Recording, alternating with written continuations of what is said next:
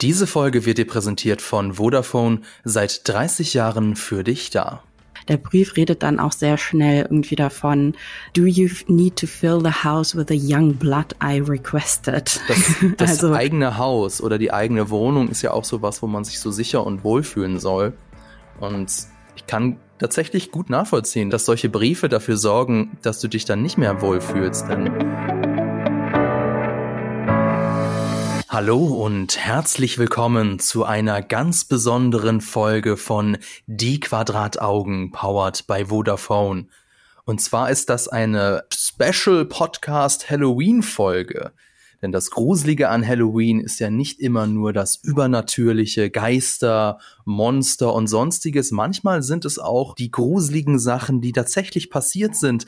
Denn was ist gruseliger als ähm, tatsächliche, echte Monster im echten Leben?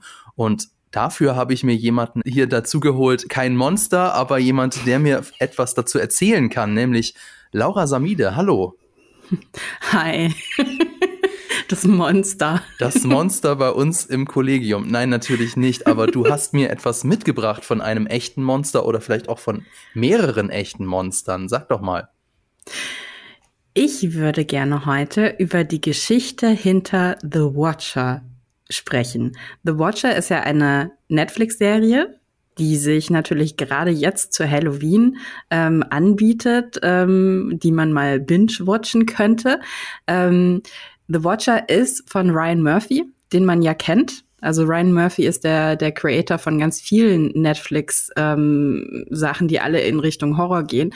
Unter anderem äh, jetzt erst vor kurzem auch ähm, die ähm, auch auf, auf der wahren Geschichte basierenden äh, Dame und aber auch American Horror Stories. Und ähm, genau. Ach, und jetzt hast, gibt du, es hast, du, hast du Dama gesehen? Ich habe damit angefangen. Ah, okay. Ich, ich weiß nicht warum, ich konnte irgendwie nicht weitergucken. Ich war irgendwie so, ich war so, so angeekelt. Kann ich, kann ich gut verstehen. Also Dahmer, der Jeffrey Dahmer ist einer der bekanntesten Serienkiller in den USA und die Serie, diese ähm, Miniserie konzentriert sich eben sehr auf ihn, zeigt, was er für ein Mensch war und zeigt aber auch eben sehr unbeschönigend, was er da gemacht hat.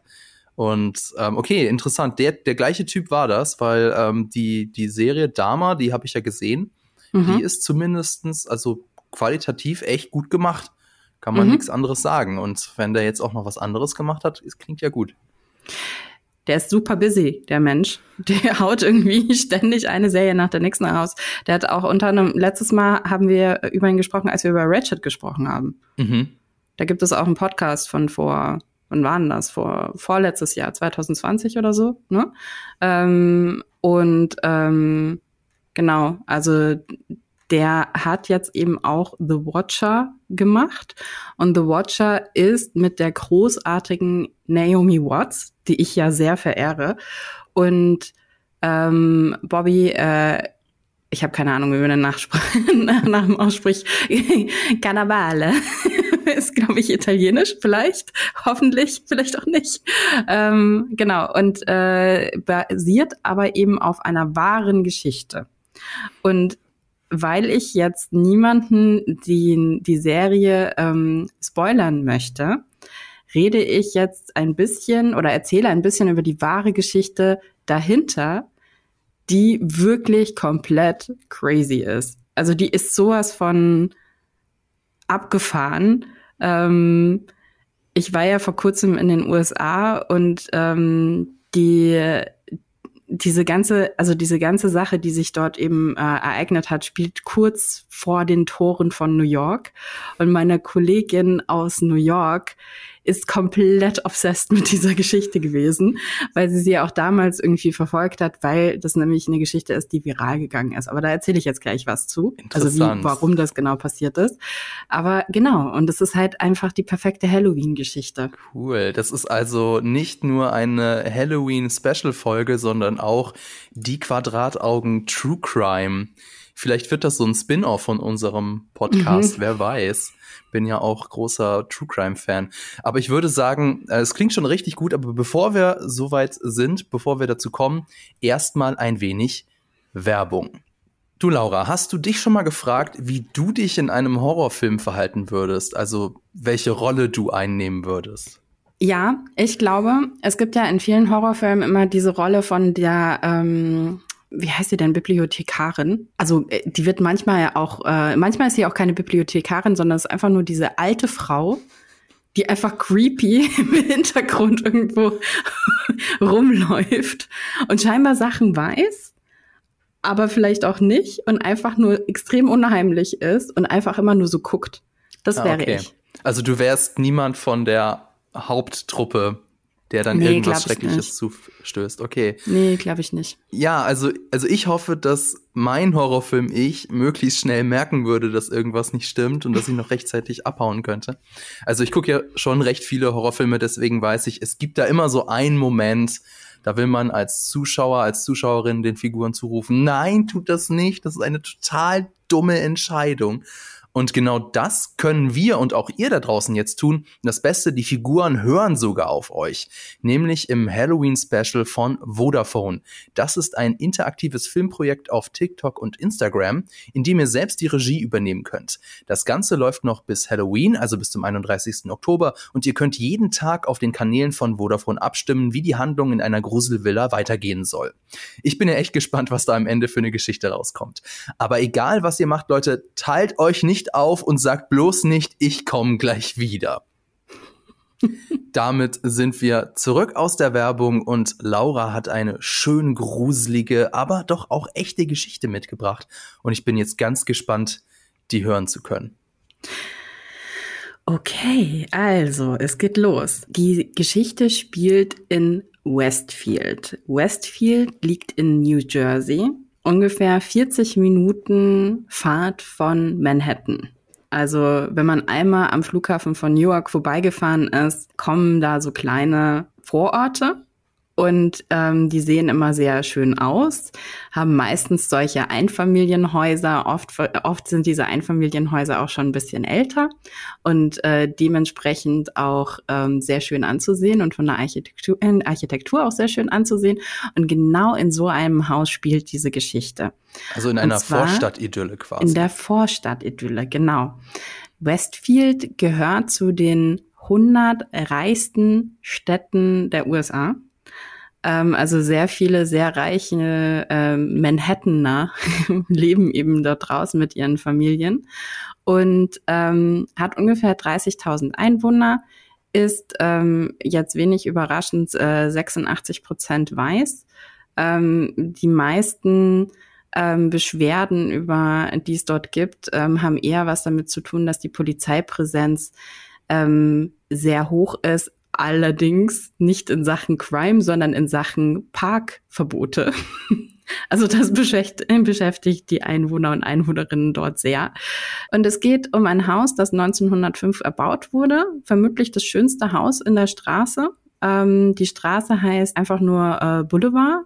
Ich kann euch sogar die Adresse geben. 657 Boulevard, Westfield, New Jersey. Das ist die Adresse. Und dieses Haus stand zum Verkauf 2014 und wurde dann schließlich ähm, für 1,3 Millionen verkauft an Derek und Maria Broadus, die dort mit ihren drei Kindern einziehen wollen, wollen wollten und erstmal natürlich so ein paar Renovierungen vorhaben mit dem Haus. Und in der Zeit wohnen sie noch in einem alten Haus und sind dann aber aufgeschreckt worden durch einen plötzlichen Brief, der im Briefkasten liegt.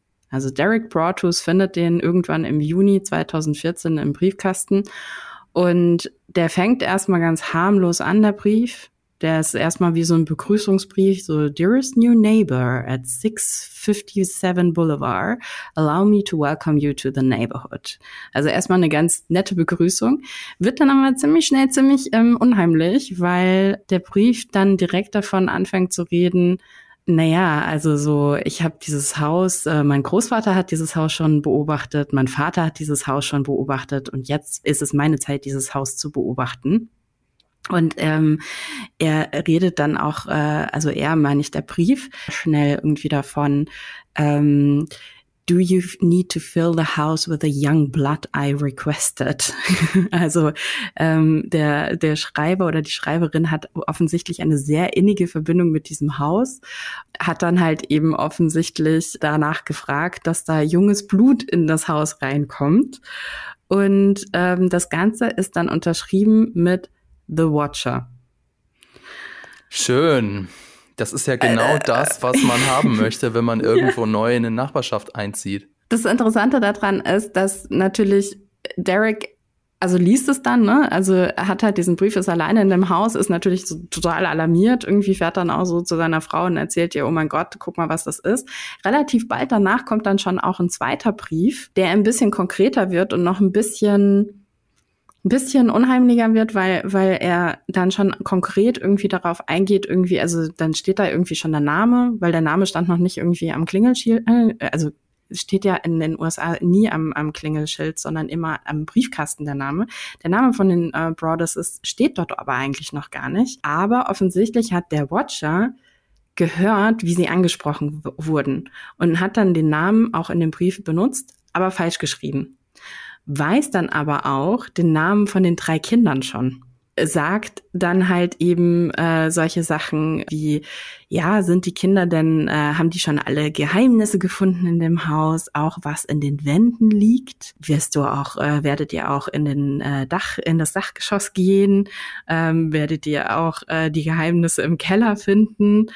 Und sagt dann auch sowas wie, naja, ich äh, komme an dem Haus mehrfach vorbei und ich werde euch ganz, ganz genau beobachten, weil das ist mein Job, mein Leben, meine Obsession. Und äh, jetzt seid ihr auch meine Obsession. Herzlich willkommen in der Nachbarschaft. Oh Gott, also nun, es klingt nicht schön, Allerdings, wenn man halt für mehrere, über eine Million Dollar ein Haus gekauft hat, lässt man sich da vermutlich auch nicht so leicht wieder rausgruseln. Und bis jetzt ist es nur unheimlich. Na, naja, da ist halt einer in der Nachbarschaft, der ist, der hat irgendwie eine Obsession mit dem Haus, der ist ein bisschen weird. Aber, an, aber die sind wahrscheinlich weiterhin da drin geblieben, vermute ich mal, ne? Die sind ja zu dem Zeitpunkt immer noch nicht eingezogen und sind schon sehr besorgt. Also das ist der Moment, wo sie dann eben auch die Polizei involvieren und die Polizei dann auch anfängt zu ermitteln, was da eigentlich gerade los ist. Und ähm, der Verdacht fällt dann relativ schnell auf die Nachbarn, weil in dem Brief auch von einer Staffelei geredet wird, die auf der Terrasse steht, dort, wo die Tochter der äh, Brothers was gemalt hat. Und die sieht man von der Straße nicht. Also das heißt, es muss jemand sein, der da von irgendwo von der Seite, von hinten irgendwie Einblick auf das Gelände hat. Und natürlich auch jemand, der offensichtlich eben durch das Hören die Namen wahrgenommen hat. Also das nicht recherchiert hat, sondern die Namen wirklich gehört hat, weil in, den, in dem Brief dann von den Spitznamen oft auch die Rede ist. Also nicht die richtigen Namen, sondern die Spitznamen. Also das heißt, es deutet eigentlich alles darauf hin, dass es irgendjemand aus der Nachbarschaft ist, der eben diese Briefe schreibt. Und äh, Derek Broaddus wird dann relativ obsessed damit herauszufinden, wer halt einfach, wer der Watcher ist. Und die engagieren dann Privatdetektiv, die engagieren sogar den ehemaligen FBI-Agenten, der die Vorlage für Clarice Starling in Das Schweigen der Lämmer war. Ähm, also der ist ja, der ist ja relativ gut verknüpft irgendwie auch, der Derek Broaddus und ähm, hat dann irgendwie äh, durch seine Verbindungen zu anderen relativ hochrangige Leute, die dann halt irgendwie mit, mit ihm zusammen dann eben anfangen zu ermitteln. Aber es wird halt einfach, also es gibt halt keine klaren Hinweise darauf, wer das eigentlich sein könnte. Der Verdacht fällt dann auf die Familie, die direkt neben ihm wohnt, ähm, die Langfords weil gerade der, ähm, der ältere Langford, der dort mit seiner Schwester wohnt, sich relativ merkwürdig verhält. Also später wird dann auch klar, dass er Schizophrenie ähm, hat und öfters mal irgendwie komisch aufgefallen ist, auch anderen Nachbarn. Aber äh, so, obwohl die Polizei die, die Langfords dann auch unter Druck setzt, gibt es keinen eindeutigen Hinweis darauf, dass es wirklich irgendwie sie sind.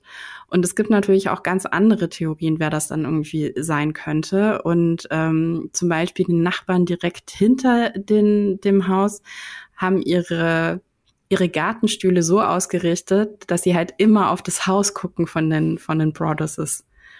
Also die gucken sich nicht gegenseitig an, sondern die sitzen und schauen sich das Haus an. Gibt es denn und, irgendeine, also Ist da irgendwie ein Mord mal passiert oder hat so dieses Haus irgendwie eine, eine Geschichte, die, äh, die die neuen BewohnerInnen noch nicht kennen? Genau, also das ist auch das, was sie dann, was sie dann eben versuchen herauszufinden. Also sie fragen dann die Vorbesitzer, hey, habt ihr schon mal solche Briefe bekommen? Und die sagen, sie haben einen Brief bekommen, ganz am Ende, kurz bevor sie ausgezogen sind, haben den aber nicht ernst genommen. Der war halt eher so ein Abschiedsbrief und genau, haben den dann einfach weggeschmissen. Es gibt in dem Haus selbst keine, keine gewaltsame Vorgeschichte. Es gibt aber grundsätzlich natürlich ähm, irgendwo in der Gegend gibt es natürlich irgendwie Vorgeschichten, die damit verknüpft werden könnten, aber eigentlich auch nicht unbedingt verknüpft werden müssen. Hm. Unbefriedigend, aber sehr ominös und gruselig. Ja, auf jeden ja. Fall. Also die Brothers haben dann sogar, die überlegen dann irgendwie sich äh, Schäferhunde zu züchten. Die ähm, fragen dann irgendwie Ex-Soldaten, ob sie irgendwie im Garten arbeiten wollen und all solche Sachen. Also sie sind wirklich, also die, die Briefe, die beschäftigen sie sehr. Also es kommen dann noch mehr Briefe. Die werden auch immer merkwürdiger. Also einer von den Briefen ist dann halt eben irgendwie so, ey, dieses Haus, das war immer mein Freund, aber jetzt äh, verfolgt mich das Haus und ich verstehe nicht warum habt ihr das Haus verzaubert. Also es ist wirklich sehr, sehr merkwürdig und es wird immer wieder von jungem Blut gesprochen. Die Familie wird dadurch immer mehr traumatisiert, traut sich auch überhaupt nicht in das Haus einzuziehen, mussten jetzt mittlerweile auch aus ihrem alten Haus ausziehen, wohnen mittlerweile irgendwie bei den Schwiegereltern. Die äh, Mar Mariah Broaddus, also die Frau, die hat, äh, bekommt dann Depressionen, kann nicht mehr schlafen. Sie wollen dann irgendwann das Haus verkaufen, aber das ist dann der Moment, wo dann schon Gerüchte rumgehen, dass da irgendwas merkwürdig ist und sie bekommen halt einfach wirklich unterirdische Angebote für das Haus. Irgendwann gerät die Geschichte dann eben in die Nachrichten und geht viral. Und das ist dann der Moment, wo sie eben es auch ihren Kindern erzählen müssen. Also sie haben ihre Kinder bisher immer rausgehalten. Sie haben auch einen Rechtsstreit angefangen mit den Vorbesitzern, weil sie aus ihrer Perspektive sagen, wenn die uns davon erzählt hätten, dass es diese, diesen einen Brief gegeben hätte, ähm, hätten wir das Haus gar nicht gekauft. Das ist ein Rechtsstreit, den sie ultimativ dann eben auch verlieren. Und mittlerweile bricht dann halt in der ganzen Stadt auch so ein bisschen Panik aus. Das Haus ist jetzt mittlerweile das Haus, wo man sich halt trauen muss, vorbeizulaufen an Halloween, so ungefähr. Immer mehr Leute interessieren sich dafür. Es gibt Reddit-Foren. Äh, immer mehr Leute kommen natürlich auch an zu diesem Haus hin und beobachten das Haus. Also es gibt immer mehr Watcher im Grunde genommen. Sie untersuchen die Briefe nochmal und finden dann weibliche DNA drauf, aber immer noch kein Match mit irgendjemandem ja, engagieren Forensiker, die dann irgendwie zum Beispiel auch unter anderem denken, dass der, der Schreiber oder die Schreiberin Game of Thrones schaut, wegen hier äh, Watchers, Watchers of the Wall. Irgendwann dreht sich das Ganze um und die Nachbarschaft verdächtigt die Broadesses selbst. Also es gibt dann auch Foren darüber, ähm, die dann halt irgendwie sagen, hey, am Ende haben die das selbst geschrieben weil sie halt einfach den Preis irgendwie hochtreiben wollen oder weil sie einen Versicherungsfall irgendwie machen wollen. Und die Brothers bekommen dieses Haus halt einfach nicht verkauft, ziehen aber eben auch nicht ein, überlegen dann, ob sie es irgendwie abreißen und das, dann bilden sich Facebook-Gruppen in dieser Stadt, ähm, die pro und dagegen sind. Es ist halt einfach, diese ganze Sache ist ein wahnsinniges Minusgeschäft ähm, mittlerweile ist es so, ähm, dass sie es vermieten und äh, eigentlich aber auch mit der Miete gar nicht genug einnehmen, um dieses Haus eigentlich irgendwie zu refinanzieren. Und dann fängt es an, dass auch die Nachbarn anfangen, Briefe zu bekommen. Und die Briefe sind dann unterschrieben teilweise mit Friends of the Broadest Family. Genau, und das ist dann irgendwann auch einem Reporter zu, zu ähm, äh, hören gekommen und der äh, fängt dann eben auch an zu recherchieren und redet dann auch mit Brad, äh, Derek Brothers und der gibt dann auch zu, dass er selbst auch angefangen hat, Briefe zu schreiben. Also diese ganze Familie ist mittlerweile so in den Wahn von diesem Haus und von dieser ganzen Geschichte gezogen worden. Die ganze Nachbarschaft ist in den Wahn gezogen worden, dass quasi alle verrückt werden und das wahnsinnige Kreise zieht. Und das ist quasi, das ist quasi immer noch so ein bisschen der Ist-Zustand. Also es gibt mittlerweile, also sie haben immer noch dieses Haus, ähm, wohnen, haben nie da drin gewohnt. Da unterscheidet sich dann eben auch die Realität von, von der Serie. Ne? In der Serie ziehen sie ja ein, also es wird dann eben noch mal ein bisschen anders erzählt. Deshalb sind es auch alles keine Spoiler.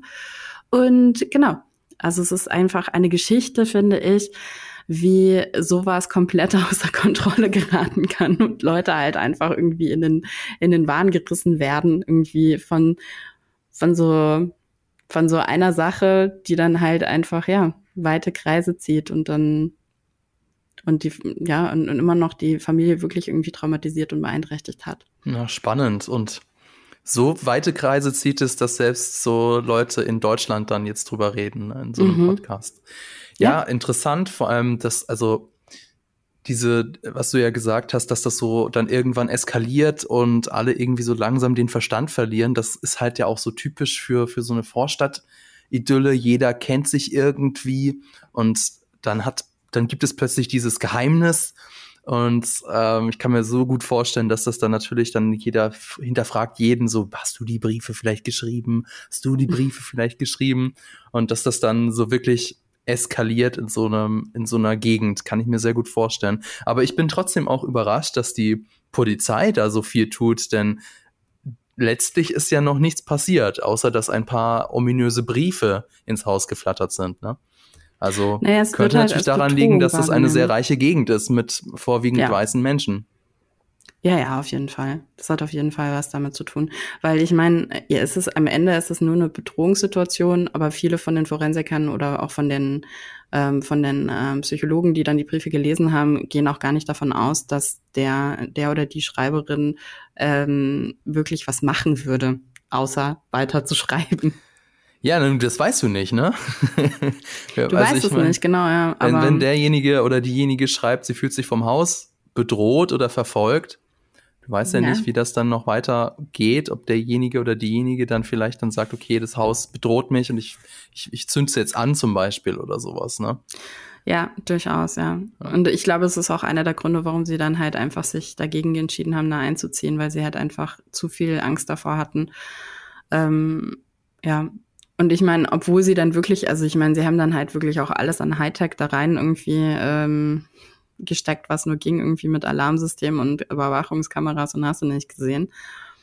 Nichtsdestotrotz, also es findet sich dann trotzdem halt kein Hinweis und sie fühlen sich halt einfach nicht sicher. Hm.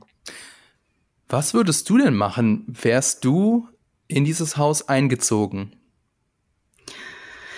Boah, schwierige Frage, weil ich finde, die Briefe sind schon relativ krass also ich kann schon verstehen, warum man, warum man da Angst bekommt. Ich glaube, viele Leute im Internet haben genau das eher auch zur Frage gestellt und haben gesagt, also ich werde eingezogen. Ich meine, es war viel zu teuer, das Haus, viel zu schön, das Haus irgendwie, dass man da nicht einzieht für. Ähm, und gerade weil man natürlich dann auch, ja, wenn man sowieso Geld hat, dann könnte man natürlich anfangen, hier riesengroße Zäune zu ziehen und Mauern irgendwie und das zu, zu einer Festung auszubauen. Aber auf der anderen Seite, was ist denn das für ein Leben? Also will ich ja. wirklich in einer Festung wohnen? Ich glaube, ich hätte am Ende, hätte ich hätte ich es auch versucht zu verkaufen. Aber ich meine, ja, es ist halt natürlich auch eine richtig, richtig dumme Lage, in der sie sich dann befinden. Hast du die Briefe eigentlich mal gelesen? Also die Originalbriefe? Ja, die sind teilweise im Internet. Also ich habe die teilweise gelesen, ja. Ah, okay. Ja, also ich meine, das klar kannst du dann sagen, ist ja nichts passiert, sind ja nur Briefe, klar ziehe ich da ein. Aber es ist ja eine Familie. Sie haben ja Kinder, die haben ja kleine Kinder. Mhm. Und ich glaube, dann musst du schon mal noch irgendwie so in ganz anderen Dimensionen denken. Ne? Ich meine, was ist, wenn, wenn denen irgendwas passiert? Ja. Und kannst du dann damit mit dir leben, weil du wusstest es ja quasi vorher, in Anführungszeichen. Und das, das eigene Haus oder die eigene Wohnung ist ja auch so was, wo man sich so sicher und wohlfühlen soll. Und ich kann tatsächlich gut nachvollziehen, dass dann solche Briefe, auch wenn jetzt darüber hinaus nichts passiert ist, dass solche Briefe dafür sorgen, dass du dich dann nicht mehr wohlfühlst. Denn ähm, ich wohne zum Beispiel im Hochparterre und ähm, also ich habe noch keine Briefe bekommen, ja, aber ich habe hier so eine so eine so eine Gang, so so Kinder, immer diese Kinder heutzutage, die ähm, gerne zum Beispiel mal sich einen Spaß draus machen, nachts ähm, mit der Hand gegen die Fenster zu patschen. Oh, Mega ätzend und kannst du nichts dagegen tun. Und insofern kann ich, und das ist ja auch harmlos, passiert ja nichts, macht einmal mhm. laut Peng und dann war's das, ne? Also so what? Aber es stört mich schon. Und ich weiß, dass das harmlos ist. Mhm. Bei den Briefen würde ich nicht wissen, ob das harmlos ist. Insofern kann ich schon verstehen, dass sie nicht so einfach dann da eingezogen sind und sich da unwohl fühlen. Nee, ich finde, das ist halt auch nochmal, es hat ja auch was damit zu tun, dass es dein Zuhause ist. Und ich glaube, gerade das Zuhause, also wenn es irgendeinen Platz gibt, wo man sich sicher fühlen will, dann ist es halt einfach so das eigene Heim. Und wenn das dann irgendwie durchdrungen wird von irgendwas Gruseligen, ich kann es schon verstehen. Ich kann es wirklich schon verstehen, dass man dann irgendwie sagt, nee, das ist mir, das ist mir jetzt zu suspekt. Ja. Und jetzt kann ich auch verstehen, warum die Serie The Watcher nur auf wahren Begebenheiten basiert und warum das keine echte True Crime Geschichte ist, denn sie müssen natürlich mit der Geschichte noch ein bisschen was machen. Ja. Denn, ne, also, wie du schon gesagt hast, sie sind dann in das Haus eingezogen und vor allem dann halt auch, es muss ja irgendein Ende haben. Das, die Geschichte jetzt hat ja so ein offenes Ende, hm. was ja für eine Serie oder generell für einen Film sehr unbefriedigend wäre. Genau. Ähm, ja, das, das, okay, das ist schon irgendwie spannend und dann wäre ich auch tatsächlich dran interessiert, was dann die, äh, was dann der, wie heißt der, Jeffrey? Ryan Murphy? Äh, Ryan Murphy, nee. Jeffrey war Dahmer war der andere. Ryan Murphy. Was der Ryan Murphy dann aus der Vorlage gemacht hat und vor allem, wie es dann auch endet. Denn ähm, das ist ja auch was, da habe ich schon ein bisschen was gehört, dass da einige auch über das Ende von The Watcher geredet haben. Mhm. Ja, spannende Geschichte, gruselig. Mal schauen, vielleicht kann ich mich ja irgendwann mal revanchieren und dir eine gruselige Geschichte erzählen. Ja. Mal sehen. Ja. ja. Ja, vielen Dank, liebe Laura. Das war sehr interessant. Und ich hoffe, es hat auch euch gefallen und ich hoffe auch ihr habt jetzt vielleicht Lust, die Serie euch anzuschauen oder dem Fall selber mal auf die Spur zu gehen. Auf jeden Fall wünsche ich euch schönes Halloween, schönen Grusel und dann auch danke an das Team im Hintergrund und natürlich an Vodafone. Bis zum nächsten Mal. Diese Folge wurde dir präsentiert von Vodafone, seit 30 Jahren für dich da.